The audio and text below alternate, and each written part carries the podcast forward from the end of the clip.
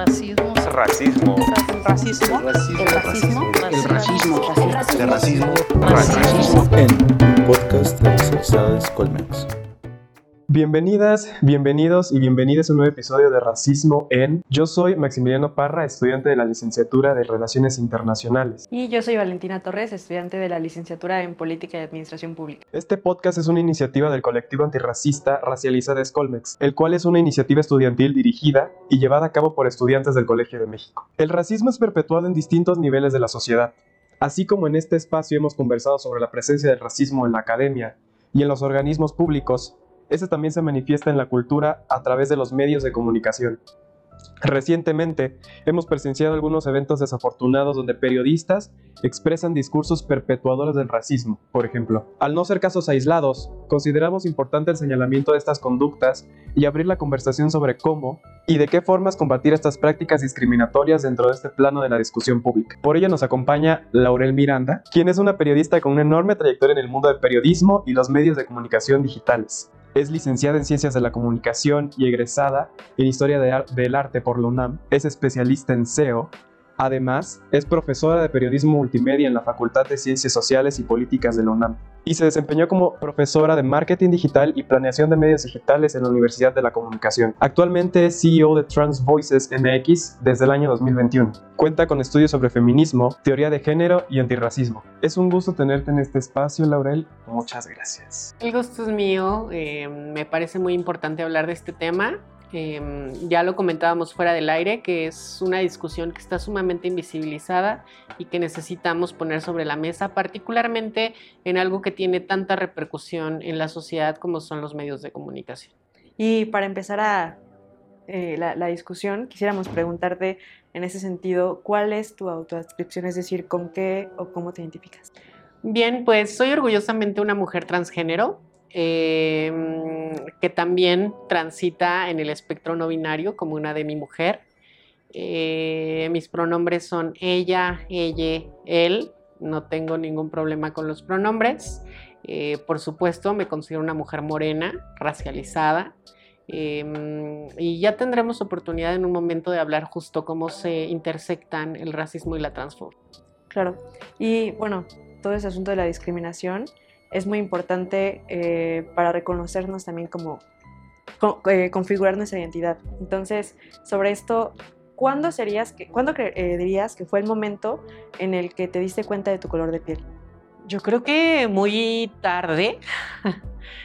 Siempre, siempre digo que en realidad no hay momentos específicos o correctos, adecuados para darte cuenta de todo esto, pero yo pienso que muy tarde porque ya había vivido muchísimos episodios de discriminación, había sido yo misma parte de este sistema, eh, no con una discriminación abierta, desfachatada de mí hacia el resto de personas, pero de estas cuestiones cotidianas de todos los días en las que tú abonas, ¿no? Como riéndote del chiste racista o pensando que es verdad que unos colores te quedan y otros no, este, pensando que tu lugar en el mundo es uno y que no puedes acceder a otros espacios porque estos son lugares para gente blanca o gente de clase, gente privilegiada con poder adquisitivo.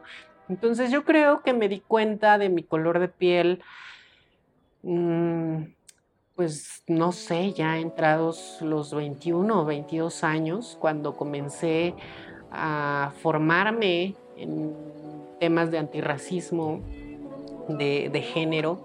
¿Y por qué lo menciono? Porque me parece que además en la educación universitaria hace falta mucho que también se hable de, eh, de, de estas cuestiones, ¿no? Estoy pensando que hay muchísimas carreras en la UNAM, en la UAM, en, vaya, muchísimas instituciones, ¿no? Que se abocan a enseñar al alumnado cuestiones técnicas propias de su oficio, de su profesión, y que descuidan un poco aspectos fundamentales como es la discriminación por cualquier rasgo identitario, ¿no? Y en mi caso particular, al menos en mi formación universitaria, muy poco se habló sobre racismo, sobre misoginia, sobre LGBTfobia, ¿no? Capacitismo. Eh, se veía, pero se veía muy por encimita, cuestiones de ética, cuestiones de derechos humanos, pero nunca te pones tú en ese sitio o nunca piensas que en México está ocurriendo porque está sumamente invisibilizado, ¿no? Y la razón principal por la que permanece bajo las sombras es que consideramos o se piensa que como la mayor parte de la población en México es morena, eh, no hay, ¿no? Que, que, todo el mundo nos tratamos igual. Cuando, bueno, desafortunadamente el racismo está presente en todas las sociedades, eh, es un mal que eh, comenzó a gestarse en función del colonialismo, ¿no? De mediados de, o fines del, del siglo XV. Queríamos saber un poco más acerca de tú, eh, cómo has vivido el racismo en tu vida profesional. O sea, con esto que nos cuentas de que no ha habido suficiente información para capacitar a los profesionales acerca del racismo, sobre la ética y sobre cómo funciona el racismo. En tu caso, ¿cómo has vivido el racismo ya trabajando? Mira, es una pregunta muy interesante porque haciendo una recapitulación de mi vida, tanto personal como profesional, yo te diría que sobre todo ese racismo lo viví muy al inicio de mi trayectoria. Eh, cuando mi poder adquisitivo era menor, cuando mi seguridad en mí misma era menor, eh, porque mm, seguramente se preguntarán qué tiene que ver la seguridad o la autoconfianza, ¿no?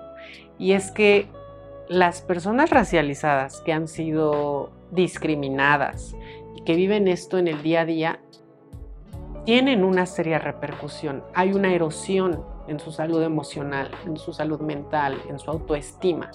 Y esto propicia que comencemos a pensar o a sentir que no tenemos el derecho de hablar, ¿no? que no tenemos el derecho de poner sobre la mesa nuestras ideas. Pero no solo eso, sino que además si vives situaciones de discriminación o situaciones en donde se te pide silencio, que guardes tus opiniones, lo aceptas porque piensas que ese es el lugar que te corresponde, ¿sabes? Entonces, eh, creo que esa situación de racismo que se cruza con otras violencias, ¿no? Yo en aquel momento cuando inicié mi carrera profesional me pensaba, me leía como un hombre cisgénero homosexual. Entonces, como que había varios factores por los que yo pensaba que debía guardar silencio, ¿no? Mi color de piel, mi orientación sexual, mi talla corporal, eh, mi juventud, eh, todo. Y esto, pues de alguna manera, no solamente eh, era algo que yo actuaba, que yo performaba, sino que también era alimentado y que recibía una retroalimentación por parte de las personas en mi entorno y del sistema, ¿no? del ámbito profesional, en donde pues claramente no se me escuchaba, no se me hacía caso, no se tomaba en cuenta lo que yo decía. Eso por un lado, por hablar de lo, de lo micro, que de micro tampoco tiene mucho, ¿no? Pero ya hablando, por ejemplo, del ejercicio, pues creo que mm, tiene que ver por un lado con que tan invisibilizado está el racismo que pocas veces los profesionales de periodismo decimos, quiero cubrir esta situación que tiene que ver con el racismo, ¿no? En una sociedad, en un barrio, en una escuela, incluso dentro de la propia redacción. Y por otro lado, también tiene que ver con que pocas veces tus jefes de redacción, tus jefas de redacción acceden a que cubras o a que hagas un contenido de ese estilo porque consideran que nadie lo va a leer o que no es tan importante o porque eh, o para qué vamos a hablar de eso en México cuando entre comillas no existe el racismo, ¿no? Y bueno, ya más adelante es cuando comienzo a vivir racismo pero mezclado con transfobia, ¿no? En mi caso. Em, mencionaba esta situación de que con el paso del tiempo creo que ha ido menguando esta discriminación racista hacia mi persona, que hay un, hay una frase, hay un precepto que me parece que es muy certero y es que el privilegio de clase te blanquea. Yo particularmente no soy una persona rica, eh, ni siquiera de clase media en este momento, porque ya sabemos que hay unos estándares, ¿no? Em, pero creo que mi proceso de autoconocimiento, de aceptación, de seguridad en mí misma, mi proceso incluso académico, que también es un privilegio, ¿no? El, proceso académico de, de, llegar a la información, de, de construcción, me ha hecho eh, pues performar ante la sociedad, ante el mundo, una identidad que en ciertos espacios se lee como blanca, ¿no? Es decir, yo en mi color de piel claramente no soy blanca pero es que justo el racismo no va de colores de piel, sino va de un sistema, va de la blanquitud versus la no blanquitud, ¿no? Y entonces, pues eso, o sea, yo en muchas ocasiones me doy cuenta de que en los espacios en los que estoy, cada vez más estoy rodeada de personas en su mayoría blancas, ¿no? Y eso no es gratuito. Para que yo haya comenzado a estar en espacios en donde la mayoría es gente blanca, pues significa que hubo un proceso, ¿no? Un proceso mío y un proceso pues, de blanqueamiento, ahora sí, que de blanqueamiento. Fuiste editora, si no me equivoco, de varias eh, revistas también, de cultura colectiva, si no me equivoco, y trabajaste tanto en Milenio como en el, en el Heraldo de México. Entonces, quiero hacerte la pregunta sobre cómo fue tu experiencia trabajando en estos medios, en estos medios donde tú comenzabas, al menos en Milenio, eh, por lo que nos contabas en tus hilos de Twitter, al menos en Milenio, sobre cómo fue tu proceso de transición eh, durante tu estadía en, esa, en ese ámbito profesional, cómo fue tu experiencia durante él, eh, cómo te sentías, qué, qué precisiones eh, podrías hacerle como a las demás personas que quizás estén dentro del mismo proceso y estén trabajando en un ámbito profesional muy parecido. Mis experiencias en estos tres medios de comunicación fueron súper distintas en Milenio en particular eh, me tocó vivir transfobia, transfobia institucional o corporativa. Eh, apenas hoy y justo estoy por grabar un video que quiero lanzar porque estaba recordando todo el proceso y mm, para mí fue muy violento y muy doloroso salir del closet eh, y en ese momento pensar que iba a enfrentar dificultades a lo mejor en mi familia o con algunas amistades. nunca me imaginé que en donde iba a enfrentar eh, esta discriminación iba a ser en el trabajo. Y fue ahí donde se presentó. No en el trato día a día, no con mis compañeros, compañeras, no en el trabajo en equipo, sino mejor dicho con mis opiniones. Yo comencé a publicar una columna de opinión que se llamaba Seres Resistir, en donde mmm, hablaba de los temas de las identidades trans eh, viví censura, ¿no? No me quiero explayar tanto porque no es el sentido de la entrevista, pero ya decía Max, tengo una serie de hilos ahí en Twitter, los pueden encontrar fijados en la parte superior, entren a www.twitter.com diagonal laureljeye este, y se podrán encontrar con toda la información. Pero lo que sí me gustaría rescatar de esto es que seguramente muchas personas se preguntarán, ¿y qué tiene que ver la transfobia con el racismo? ¿No? Eh, lo primero y la respuesta más sencilla es que en realidad todos los sistemas de discriminación están entrelazados. No hay manera de luchar contra el racismo si no luchas también en contra de la misoginia, en contra de la LGBT-fobia, del capacitismo, ¿no? Este, del especismo incluso. Y por otro lado, eh, la transfobia tiene una base racista porque fue la sociedad europea occidental la que colonizó al resto de sociedades para que tuviésemos una visión binaria del género, ¿no? Y además heterosexual. Eh, en muchas civilizaciones, en muchos pueblos originarios, tanto de lo que ahora conocemos como México, de lo que se conoce como América Latina, pueblos en África, en Asia, distintas civilizaciones tenían concepciones del género distintas, ¿no? Es decir, no podemos hablar de los términos y de los conceptos hombre y mujer si no hablamos del proceso de colonización porque no era así como nos concebíamos o, o como se concebían los pueblos originarios, ¿no? Porque ya, me estoy adscribiendo como si yo formara parte de pueblos originarios, ¿no? Pero no era así. Entonces, eh, para quienes quieran leer un poco más sobre esto, pueden encontrar un muy buen libro llamado La invención de las mujeres, escrito por Oyeronke Oyegumi, ¿no? En donde justamente da cuenta de eso a partir de una civilización en particular. Eh, y, y, de ahí que la transfobia está encarnada también en este, pues sí, en esta visión colonialista de cómo tiene que ser el cuerpo, de cómo tiene que ser la forma en la que lo vivimos, que tiene que adscribirse al binario de género hombre-mujer, que tiene que adscribirse también a la heterosexualidad, a la reproductividad, ¿no? Entonces es una eh, como se pueden dar cuenta, entonces ahí estamos hablando de que eh, todos estos sistemas de discriminación se entrelazan, ¿no? Se entrelazan.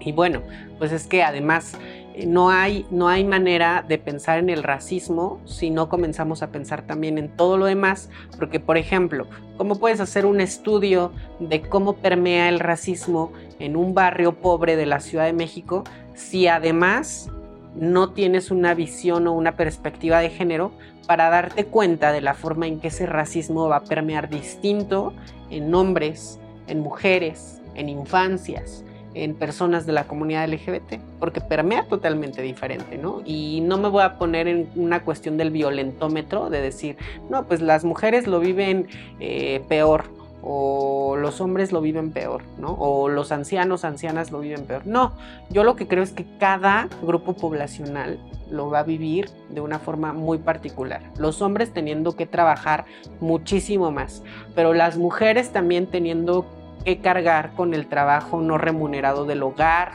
este, con a veces mucha violencia por parte de los hombres, eh, los ancianos, las ancianas, además en este momento de la vida en México, eh, cuidando em, eh, a, nietos, nietas, ¿no? Este, la infancia no sabiendo qué está ocurriendo, este, eh, sufriendo violencia también intrafamiliar, golpes a veces mucho, en muchas ocasiones de los padres, abandono.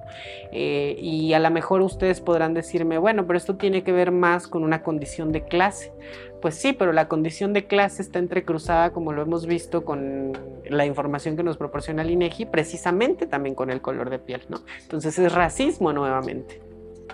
Y qué, importante que, señales esto sobre cómo se intersectan las opresiones y cómo unas opresiones pueden agravar otras, por ejemplo. Entonces, también una pregunta muy puntual que quisiera hacerte y nos puedes dar como ejemplos, experiencias eh, o algunos casos que hayas conocido de cerca ¿Hay racismo en la comunidad LGBT y por qué? ¿Cómo se manifiesta el racismo en la comunidad? No, bueno, totalmente. En la comunidad LGBT, en la comunidad trans. Em, creo que al final lo que ocurre con todas estas violencias es que se reactualizan. ¿no? Eh, para quienes hayan visto la película de Barbie, hay un diálogo que, digo, no porque yo sea súper fan de la película, pero tiene sus cosas reflexivas, ¿no? y entonces hay un diálogo en donde eh, Ken dice, ay, ya me di cuenta de que no están ejerciendo bien el, patriarcado. Y este empresario o hombre trajeado blanco le, le responde, no, es que sí lo ejercemos, pero lo sabemos disimular mejor, ¿no? Y entonces es eso, estos sistemas de violencia se reactualizan. ¿Y qué ocurre con la comunidad LGBT, que en su origen es una población, son grupos poblacionales que vienen de la disidencia, pues que terminan poco a poco siendo o terminamos poco a poco siendo cooptados por un sistema? Eh, que no digo que este, estén mal o estemos mal las personas que aspiran a casarse, a formar una familia tradicional, a tener al niño, la niña, el perrito, ¿no? La casa, la camioneta, no es que esté mal. El problema es que justo en esta reactualización la sociedad entiende, ah, bueno, pues ya los aceptamos, los toleramos, los pues sí, los cooptamos en nuestro sistema, pero todo aquel, toda aquella persona que no quiera vivir en este estilo de vida va a quedar fuera, Entonces, afuera quedan los jotos, las maricas, las lenchas que no viven este, bajo este estilo de vida. Que por lo regular son las personas que viven en la periferia, que eh, somos racializadas, ¿no? que nos dedicamos al trabajo sexual, este, porque pues son cosas que a la sociedad blanca hegemónica pues no, no le gusta, no lo tolera. Entonces sí, sí se vive mucho en la comunidad LGBT y basta, eh, ya hay estudios sobre cómo se dan las dinámicas en aplicaciones de citas como Grinder, ¿no? En donde constantemente se dice este, no obvias, este, no amaneradas, eh, no chaparros, no gordos, este, ¿no? Y entonces es nuevamente darte cuenta de cómo se aspira o cómo se enaltece, eh, pues, a toda esta blanquitud, a la delgadez, este, a la masculinidad, ¿no? Siempre cuando pongo esto sobre la mesa no falta quien me dice, pero pues es que los gustos son gustos, ¿no? A mí me gusta lo que me gusta y qué.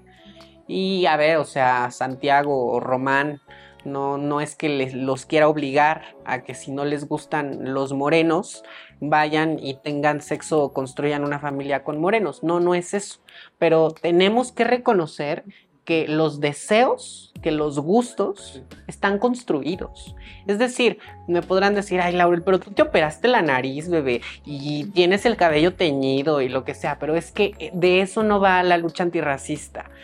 De lo que va es de reconocer precisamente cómo es que todas las personas, tanto tú, Santiago Román, como yo, Laurel, estamos atravesadas por eso, ¿no? Y hay deseos con respecto a corporalidades ajenas como a nuestra propia corporalidad y nuestra propia subjetividad. Entonces, eh, me parece que lo primero que tenemos que hacer es ser súper conscientes de ello y en el caso de la comunidad trans, pues lo que ocurre es que pasa lo mismo. Em, decía yo que esto siempre es un proceso de ida y vuelta, de retroalimentación, porque lo que ocurre en la comunidad trans es que las eh, y me voy a centrar sobre todo en mujeres trans. Las mujeres trans que somos más aceptadas por la sociedad, somos más respetadas por la sociedad, somos quienes encarnamos de una mejor manera, y lo pongo entre comillas, la feminidad, ¿no? Estas mujeres que van caminando o que vamos caminando por, por la calle y que la gente no se nos va a quedar viendo porque dicen, ay, es súper masculina, o mira qué alta, o mira, este, qué corpulenta, este, o que cuando hablamos, digo, yo sí tengo la voz un poco masculina, eh, pero hay mujeres trans que la tienen mucho más grave, ¿no? Y entonces saltan a la vista, saltan al oído de, la gente. Y me, me, parece profundamente lamentable esto porque pues nos damos cuenta nuevamente de cómo hay cuerpos, cómo hay identidades que son aceptadas, otras que no. Y el racismo va de eso, el racismo va de una línea imaginaria que divide a lo humano de lo no humano, ¿no? qué personas sí son dignas de ser respetadas, de tener acceso a derechos, de tener acceso a servicios y qué personas no. Y desafortunadamente, bueno, pues eh, las personas racializadas, las personas morenas, siempre son pues aquellas que permanecen debajo de la línea. Acabamos de hablar, acabas de hablar sobre la película de Barbie y sobre todos los medios de comunicación. Ah, yo estoy muy interesado en el tema del que acabas de hablar me parece muy interesante porque hablamos de prejuicios, prejuicios que vamos permitiendo que se arraiguen en la sociedad, en la población, a partir de los medios de comunicación. Tú como periodista, ¿cómo crees que los medios de comunicación pueden contribuir a perpetuar una estructura racista? ¿Qué ocurre con los medios de comunicación? Todos los medios de comunicación van a tener tanto los corporativos y los tradicionales como los independientes y los disruptivos van a tener una línea editorial. Siempre hay una línea editorial, hay un posicionamiento, hay una subjetividad individual y grupal en torno a lo que se produce, ya sea una nota textual, ya sea una pieza televisiva, un programa de radio, una película, un cortometraje, porque bueno, pues también el cine es un medio de comunicación, ¿no?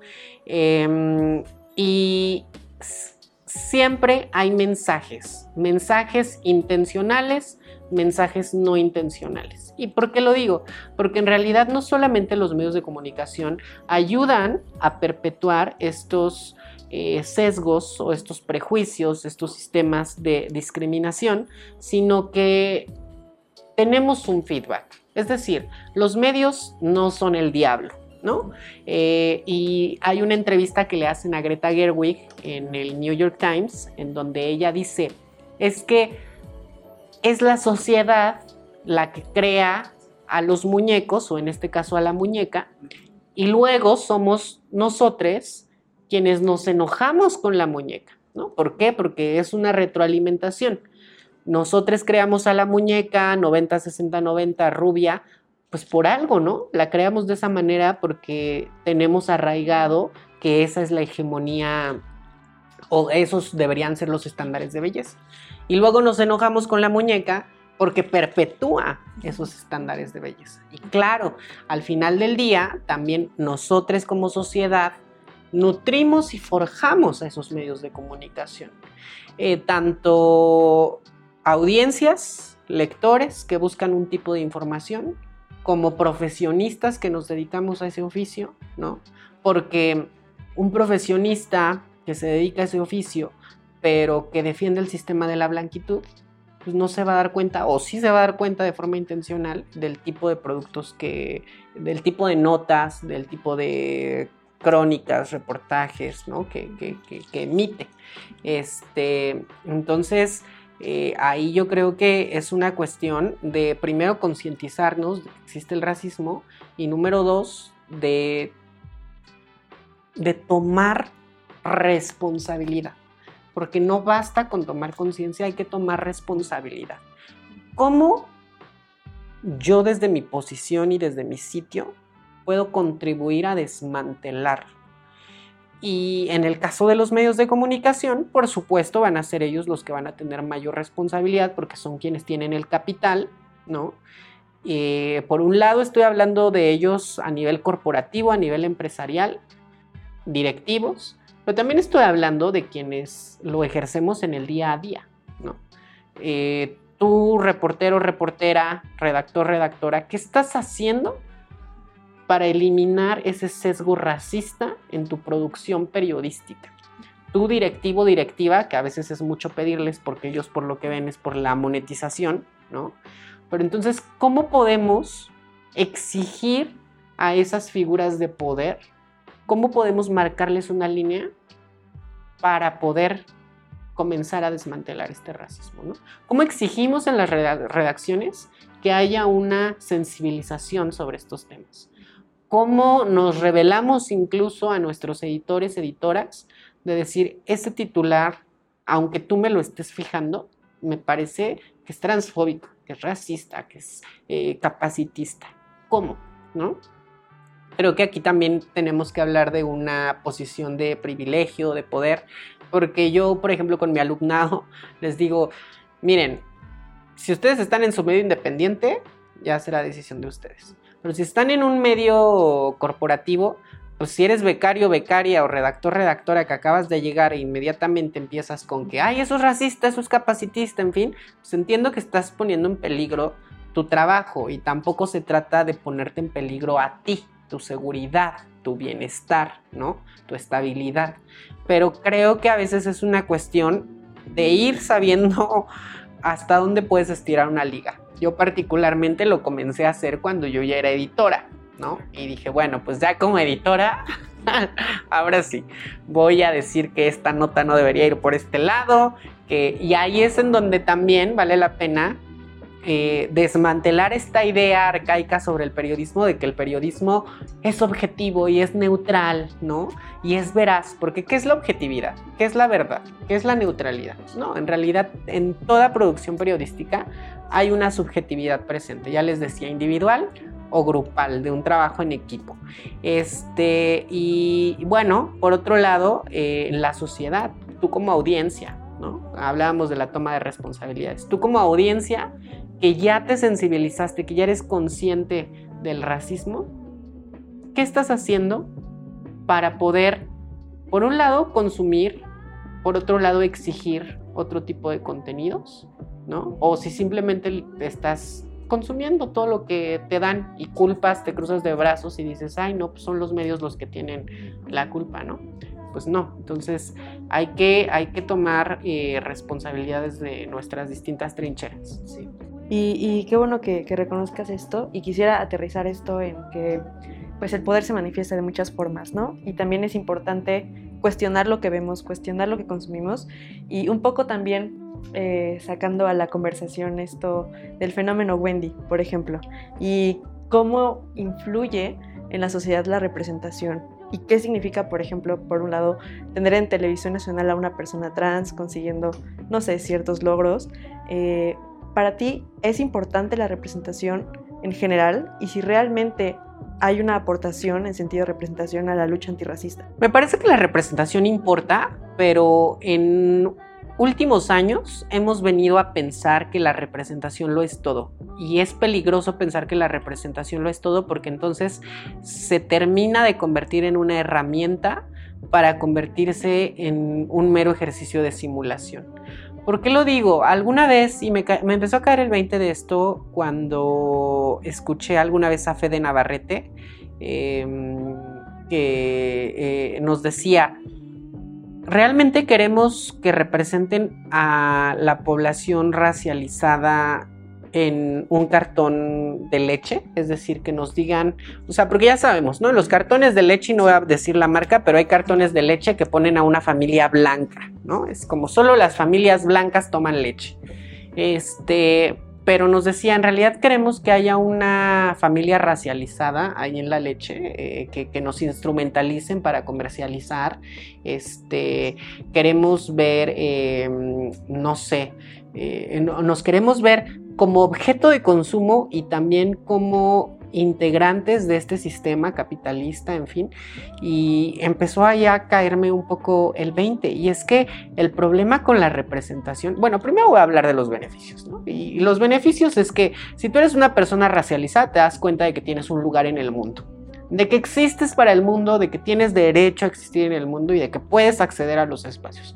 Hay una anécdota que yo siempre cuento eh, que me daba mucha pena y que además me parecía problemática contarla porque involucra a mis padres, pero me parece que tengo derecho a contarla porque también la viví yo, ¿no? Y entonces yo de niña pedía juguetes, ¿no? De que el Furby, de que esta cosa, aquel otro producto. Y me acuerdo que una vez me dijeron, es que tú tienes que pedir otro tipo de juguetes, porque tus reyes no entran a ese tipo de establecimientos. Tiene que ver precisamente con esto de cuál es tu lugar en el mundo, de que la gente racializada o que no tiene privilegio de clase, no tiene poder adquisitivo, muchas veces piensa que no puede acceder a ciertos espacios. Entonces, claro, cuando esta representación está en los medios de comunicación, seguramente mis padres habrían tenido una mayor seguridad de ocupar ciertos espacios. ¿No? El niño o la niña que crece viendo siempre a personas blancas en televisión va a crecer pensando que solamente esos son los cuerpos legítimos o posibles. Hay un video que seguramente Pepe se los comentó, si no yo se los pongo sobre la mesa, seguramente ya lo habrán visto, de niños, niñas eligiendo a, a nenucos, ¿no? Este, el blanco, el negro. Y siempre consideran que el bueno es el blanco, que el bonito es el blanco. Es más, les preguntan, ¿a quién te pareces? Y no falta el niño que dice, me parezco al blanco, ¿no? Aunque sea morenito, moreno, ¿no? Este, y entonces eso a mí me parece muy fuerte. Eh, entonces, de eso nos sirve la representación. Pero las desventajas de la representación es que cuando algo es representado, dejas fuera a muchas otras cosas. No hay forma de representarlo absolutamente todo. Y veamos el caso de Wendy. El caso de Wendy me parece maravilloso porque es por primera vez en un medio de comunicación eh, masivo una mujer trans, pero además no una mujer trans 90, 60, 90, blanca, súper femenina, de clase, ¿no? Con eh, conocimientos académicos, no. Es una mujer que viene de barrio, que sufrió violencia intrafamiliar, que viene de, León, Guanajuato, es decir, que no es de la Ciudad de México, aquí centralizado todo. Este, en fin, muchas otras cosas que podríamos decir de Wendy. Pero el tema es que ahora la sociedad comienza a pensar que todas las mujeres trans son o deberíamos ser como Wendy. La que cae bien, la que hace chistes, la que risueña, la que le vale si le dicen él o ella o ella, ¿no? Y entonces se empiezan a sentir con el derecho de querer homogeneizar a todo un grupo poblacional. Y lo mismo ocurre con otras representaciones, ¿no? Entonces veíamos, por ejemplo, en Televisa, en TV Azteca, hace unas décadas, cuando comenzaban a representar a hombres cisgénero homosexuales, ¿no? Y el daño que también hizo esa representación. Entonces, a veces la representación también puede ser dañina, porque puede reforzar estigmas o puede eh, eh, llevar a un ejercicio en la sociedad de homogeneiza- homogeneización, ¿no? Porque, por ejemplo, a lo mejor ahorita la forma en la que se emitió la imagen de Wendy Guevara pues, fue problemática en muchos sentidos dentro del reality show. Pero por otro lado, ella, que además tiene una agencia muy poderosa, que es muy disruptiva, que es muy genuina, ella dijo, no, no, no, a ver, no se van a reír de mí, nos vamos a reír juntos, ¿no? Entonces ella como que le dio la vuelta a esa narrativa y eso a mí me parece muy poderoso, muy potente, pero al mismo tiempo también ya lo que les decía, o sea, ahorita ya y, les juro, o sea, de verdad, este podcast va a salir no en el momento en el que lo estamos grabando, regrésense porque hoy, hoy que estamos grabando esto voy a subir un video así, sacando todo el coraje que traigo, porque influencers cisgénero, influencers que incluso son directores de medios de comunicación LGBT, han venido a decir que, no hombre, que tenemos mucho que aprenderle a Wendy. Y yo no digo que no tengamos cosas que aprenderle, pero es que no tenemos que homogeneizarnos. No pueden utilizar la experiencia de una persona trans para pretender que todas las personas trans seamos igual. Además, o sea, no solamente están estos directores de medios de comunicación LGBT, sino que también ya empezaron a salir columnas de opinión de personas cisgénero a decir esto, ¿no? Es que Wendy no adoctrina, es que Wendy no se preocupa por los pronombres, este, híjole, es que a veces me parece que la sociedad no nos cansamos de repetir errores que hemos cometido con otras poblaciones, porque es tan grave eso que están poniendo sobre la mesa como decir, ah, bueno, pues es que como a Sofía no le importa que le lancen piropos en la calle, pues es que aprendan. O sea, a Sofía no le importa que le lancen piropos. Déjense lanzar piropos todo el mundo. Por eso ella cae bien. Por eso su éxito, ¿no? Yo no estoy diciendo que Wendy la haya regado. No. Cada, cada experiencia es única individual. Hay tantas formas de ser trans en el mundo como tantas personas trans existimos en el mundo. Y lo mismo con las mujeres cisgénero, lo mismo con los hombres cisgénero, las personas racializadas, las trabajadoras sexuales. Entonces ese es el problema con la representación. ¿Qué, qué representas cuando en realidad dentro incluso de cada grupo poblacional hay infinidad de posibilidades de ser, ¿no? Y además, ¿cómo lo vas a representar? ¿De una forma digna? ¿De una forma estigmatizante? Este, eh, ¿Lo vas a representar para ganar dividendos económicos, para monetizar con una identidad, que también lo hemos, lo hemos podido ver en, una, en, redes sociales, ¿no? La dinámica de las redes sociales ahora de yo, feminista blanca, voy a entrevistar a mujeres afrodescendientes eh, para saber, para conocer sus saberes, para extraer sus conocimientos, sus vivencias, sus dolencias y luego llevarlas a mi audiencia, que en su mayoría es gente blanca con acceso a internet, a redes sociales, para que vean y consuman lo difícil que es ser una mujer en otra región del mundo. Eh, que, el propósito ahí, eh, el problema es ese. El problema es, ¿cuál es tu objetivo con la representación? ¿Representar y ya? ¿Solucionar algún problema? Mejorarle, cambiarle la vida a un grupo poblacional. Y ya tan solo ese mejorarle es un poco problemático porque es este complejo de Salvador, Salvadora Blanco, ¿no? Pero, ¿de qué manera va a incidir? O mi objetivo es simplemente llevarle entretenimiento a mi audiencia, eh, generar contenido, ¿no? Eh, creo que hay que preguntarnos por qué estoy haciendo lo que estoy haciendo, para qué, cuál va a ser mi beneficio, cuál va a ser el beneficio de las personas con las que estoy conviviendo e incluso la charla. Porque si se dan cuenta, por ejemplo, ahorita estamos teniendo una charla como de tú por tú. ¿Cómo desmantelamos ciertas dinámicas para que dejen de ser eh, horizontal, eh, verticales y comiencen a ser horizontales, ¿no? Entonces, hay un montón de cosas que nos tenemos que preguntar. El problema es que estamos insertos, insertas en esta dinámica tan normalizada de racismo, de misoginia, de transfobia, que nos cuesta mucho trabajo verlo, ver, eh, ver estas situaciones. Y cuando nos las hacen ver, decimos, no, es que eso ya es una exageración, ¿no? Es que ya se están victimizando como una población que tiene una tasa de desempleo que va del 80 al 90%, no va a visibilizar y no va a hablar de ello, ¿no? Porque ya cuando lo habla, entonces es que se está victimizando. Híjole, no.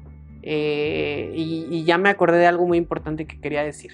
Porque además para que una mujer trans, risueña, amable, cómica, esté ahí en pantalla, para que ella estuviera en pantalla no es gratuito, ¿eh? No es que Televisa un día se puso la mano en el corazón y dijo, ay, vamos a darle representación y vamos a abrirle la puerta a una mujer trans. No, para que Wendy Guevara llegara ahí, tuvo que existir una Marsha P. Johnson, una Silvia Rivera, eh, activistas aquí en Ciudad de México como Victoria Sámano que van y cierran el Congreso de la Ciudad de México, eh, incluso aunque yo no comulgo en muchas ocasiones con María Clemente, esta diputada federal, o Salma Luébano, con quien sí coincido mucho más, pero ellas también a veces son muy disruptivas, son muy vocales y están en otros ámbitos, ¿no? Y son las que, eh, no, no, quiero demeritar el trabajo de Wendy, pero son las que se llevan esta ola de hate. Pero sin el trabajo de todas estas mujeres trans, Wendy Guevara no estaría ahí. Y lo mismo va a pasar con el resto de personas trans que lleguen. Ya no solo le van a deber el, el tener y el abrirse espacios a las disruptivas, sino también a esta mujer alegre y risueña como Wendy, ¿no? Pero entonces es eso, reconocer que la lucha no es solo de este momento actual, la lucha es histórica, la lucha tampoco es individual, la lucha es colectiva. Que por supuesto también tienen que ver nuestros méritos y nuestros talentos propios, claro, porque a lo mejor si hubiesen puesto a alguna otra mujer trans en el reality no hubiese causado la sensación. ¿Puedes compartir un ejemplo de un momento en el que el racismo haya influido en tu trabajo periodístico? Yo creo que en términos personales, a mí no me afectó tanto el racismo como la transfobia para ejercerlo. Pero a la hora de producir eh, material periodístico, definitivamente sí permeaba el racismo. Y estoy pensando, por ejemplo, en lo ocurrido con eh, los 43 estudiantes de Ayotzinapa, ¿no? Estoy pensando, por ejemplo, con eh, el fenómeno mediático que significó Yalitza Aparicio, eh, el nuevo fenómeno mediático que ha significado Tenoch Huerta, en donde las coberturas definitivamente, aunque quisiera yo controlarlo todo, pues no podía, ¿no? Y de pronto veía coberturas, veía notas con ciertos tintes racistas, clasistas hacia los 43 estudiantes de Ayotzinapa, hacia Yalitza, ¿no? Eh, tanto de la producción que se gestaba en los distintos medios en los que yo estaba, como la reacción por parte de las audiencias, ¿no? Que hoy todavía lo podemos seguir viendo. O sea, tú publicas algo sobre Yalitza Aparicio o sobre cualquier personalidad, ya sea celebridad, político, política, empresario, empresaria, que sea una persona racializada, y la reacción por parte de las audiencias es brutal, ¿no? Eh, acaba de ocurrir esto con, ¿cómo se llama? Yaritza y su grupo, sí, sí, sí. ¿no? Que la forma en que los hostigaron, los acosaron, pues fue brutal, ¿no? Y con insultos racistas. Entonces, yo me quedaría con eso, eh, porque tampoco quiero rascarle donde, donde no hubo o donde yo no he sabido reconocerlo, ¿no? Porque también eso podría ser otra, otra cuestión. Una última pregunta. En los últimos días ha permeado en el discurso el papel de las personas blancas, hablábamos de esto justamente, para dar voz a quienes no tienen voz. Justamente otra vez retomo esto de ponerse al frente de las luchas y unir la banderita y yo los voy a proteger ese complejo.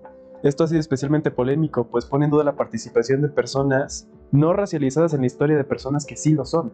Entonces, ¿cuál es el papel de los periodistas blancos en narrar esas historias? ¿De, de qué forma participan entonces? Creo que estamos en el camino de entender cómo desde distintos ámbitos podemos eh, dar una lucha, desde el ámbito periodístico, por ejemplo, desde el ámbito de las redes sociales, desde el ámbito de nuestro barrio, nuestro entorno, ¿no? Eh, me refiero particularmente a las personas que no forman parte de las poblaciones que legítimamente pueden y están exigiendo dar la lucha, ¿no? Por ejemplo, una población racializada, la comunidad trans, en fin. Eh, no hay que caer en el identitarismo, ¿no? El identitarismo es esta cosa de tú no puedes, o sea, si tú no eres trans, no puedes hablar de lo trans. Si tú no eres moreno, no puedes hablar de los morenos, ¿no? Eso es el identitarismo y es peligroso porque al final del día estos grupos poblacionales somos minorías. Y si se nos deja solas, eh, no hay manera de incidir o de llegar a tomas de decisiones o de políticas públicas, de lograr cambios sociales. Y digo minorías, entre comillas, porque al menos en el caso de la población racializada en México, pues sabemos que sí es una mayoría, pero institucionalmente y estructuralmente ya sabemos que el sistema es blanco, ¿no? Que se defiende una blanquitud. Entonces, ¿qué ocurre? Que se pueden dar estas luchas, pero yo creo que, como decíamos hace un momento, preguntándonos, ¿por qué? ¿Para qué? Es decir, ¿por qué quiero generar esta pieza periodística? ¿Por qué quiero generar este reel? ¿Por qué quiero generar esta entrevista? ¿Por qué quiero hacer este trabajo de campo? Ese es el por qué. Y luego el para qué o qué, qué vamos a conseguir. No solo qué voy a conseguir, qué vamos a conseguir. ¿no? Y ojo porque esto yo antes de salir del closet como una persona trans no entendía. Yo de pronto me acercaba a comunidad LGBT, me acercaba a comunidad trans para hacerles entrevistas, para hablar de ciertas situaciones y recibía negativas. No entendía y lo comencé a entender hasta ahora que me vivo como una persona trans. Lo que ocurre es que por un lado cuando tú te prestas a esas, entrevistas, corres el riesgo de estar ante un profesional que no sabe absolutamente nada del tema y que termine revictimizándote en su eh, producto periodístico. ¿no? Y por otro lado, también es como, ¿y esto en qué, en qué me va a beneficiar a mí en lo personal y en qué va a beneficiar en lo colectivo a mi población? Eso sobre todo, o sea, con entrevistas yo en términos periodísticos accedo mucho más, porque pues al final yo soy periodista, yo sé lo que implica, yo vengo de ahí, ¿no? Pero mm, con lo académico, fíjense que me cuesta más trabajo. Y no porque yo no haya sido estudiante, pero de repente me dicen, oye, es que estoy haciendo una tesis sobre tal, o una tesina sobre tal, o un ensayo fotográfico sobre tal, para titularme, no sé qué. Y me parece que necesitamos hablar más de esto. Y yo, sí, pero, o sea, yo te voy a dar horas o días de mi vida hablándote de mi vida, ¿sabes? De mis dolores, de mi identidad, de cosas que pasa a mi población. ¿Y en qué va a resultar esto? ¿En tu título? ¿No te parece que eso es muy egoísta? ¿No? O, qué va a ocurrir con tu tesis? Va a haber un beneficio para las trabajadoras sexuales, este, em, se va a discutir en medios de comunicación, se va a legislar, se va a abrir una mesa de trabajo. ¿Qué va a pasar? Lo mismo ocurre con todo esto que acabamos de mencionar. Las piezas periodísticas, los reels, todo. O incluso una lucha, una colecta que quieras hacer, una mesa de trabajo. ¿Por qué lo estoy haciendo? y para qué, cuál va a ser el resultado. Y en ese, en ese por qué y para qué hay que cuidar mucho las formas que tienen que ver con el proceso de gestión y con las narrativas. El proceso de gestión, cuando es colectivo, muchas veces pasa que se supone que estás en un, en un proyecto antirracista y dentro del proyecto antirracista se vive racismo, ¿no? Entonces es como, ¿Sabes? ¿Cómo, cómo, hacemos que eso que se supone que queremos llevar afuera también lo estemos viviendo dentro, ¿no? Entonces, en el, proceso hay que cuidar no caer o no reproducir nuevamente esas violencias. Em, ya sea que se trate de una organización horizontal o de una vertical, ¿no? Porque entiendo que a veces las verticales pues también eh, ayudan, entre comillas, a que haya un deslinde de responsabilidades, ¿no? A que haya departamentos, a que funcione, a que opere, pero incluso ahí tiene que haber un trato eh, respetuoso, igualitario, digno. Y por otro lado, en la narrativa, porque eh, no, no, quiero irme al caso particular, al caso puntual, pero es lo que acabamos de ver en, en, un ejemplo muy sonado en redes sociales, ¿no? Y es que, ok, se te invita a ti persona blanca con un montón de alcance y con un montón de capital para poder llevarlo a la discusión pública, se te invita a que hagas entrevistas, a que conozcas, a que lo difundas.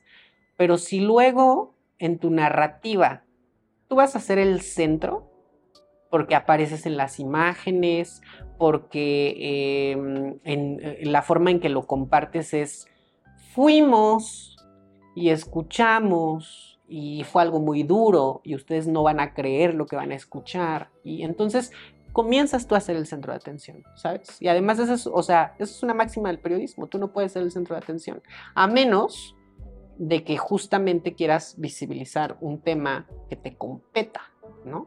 Pero ahí ese no es el caso. Entonces hay que cuidar mucho la narrativa. Eh, si al final del día quieres hablar de un grupo poblacional vulnerado y la narrativa termina centrada en ti, algo, algo estás haciendo mal. Algo hiciste mal en la forma en que lo compartiste para que tú termines siendo el centro de atención. Bueno, pues muchas gracias. Te agradecemos mucho que nos hayas compartido un pedacito de tu, de tu trayectoria, que no solo nos hayas compartido tu conocimiento y tu experiencia, que pensamos es bastante grande, sino también eh, tus emociones y tus experiencias que, como dices y como has reiterado, son bien importantes en, este, en esta lucha. Eh, porque sí, no solo ser resistir, sino también sentir y dejarse sentir también es resistencia, ¿no? Entonces, pues muchísimas gracias por el, por el espacio, por la oportunidad de platicar contigo. Eh, ¿Un comentario final? Gracias a ustedes. Eh, mi comentario final sería muchas veces en distintos espacios me llaman activista. Yo siempre prefiero presentarme con el resto de las etiquetas, mujer trans, docente, conferencista, eh, tallerista, este, trabajadora sexual incluso. En el caso de activista prefiero pensarme como una defensora de los derechos humanos eh, o de la lucha igualitaria, eh, porque la palabra o el término activismo también ha venido a mancharse mucho, a ser muy manoseado y a ser utilizada como una medallita que las personas se cuelgan o se colocan una estrellita como Mia Colucci aquí en la frente, ¿no? La palabra activista o aliado aliada me generan mucho escosor. Ahora bien, es que activista es toda aquella persona que se activa, como bien me lo dijo Josué Donay en algún momento, el fundador de Trans Pride World, toda persona que se activa para luchar en contra de un sistema de opresión es activista, ¿no? Sin embargo, hoy la palabra se utiliza para nombrar a aquellas personas que son muy visibles, o que tienen capital o que generan mucho contenido, que tienen muchos seguidores en redes sociales. Y eso es lo que a mí no me parece del todo. Entonces, yo creo que más que activistas, más que personas aliados, aliadas, aliadas de las luchas, necesitamos personas comprometidas con los derechos humanos. Porque cuando tú eres una persona comprometida con los derechos humanos, te activas para, para luchar en contra de esos sistemas de opresión y además, si presencias un acto de injusticia, aunque no sea tuyo, aunque no lo estés viviendo tú, aunque no lo estés padeciendo tú, también te activas para ponerle un freno a eso, ¿no? Para visibilizarlo, eh, en fin. Entonces, ese sería mi comentario. Bueno, pues muchas gracias. Y por último, también quisiéramos agradecer eh, a todas las personas eh, que están detrás de este programa, a las personas que nos ayudaron con la edición, la producción y la grabación de este y el resto de los episodios. Y pues por último también les invitamos a apoyar al resto de los colectivos y colectivas del Colegio de México, Unidas, que es el colectivo feminista, Todes, que es el eh, colectivo para la diversidad sexual, y pues eh, los seminarios permanentes eh, de política y administración pública y el de relaciones internacionales. Nos vemos en el próximo episodio. Gracias.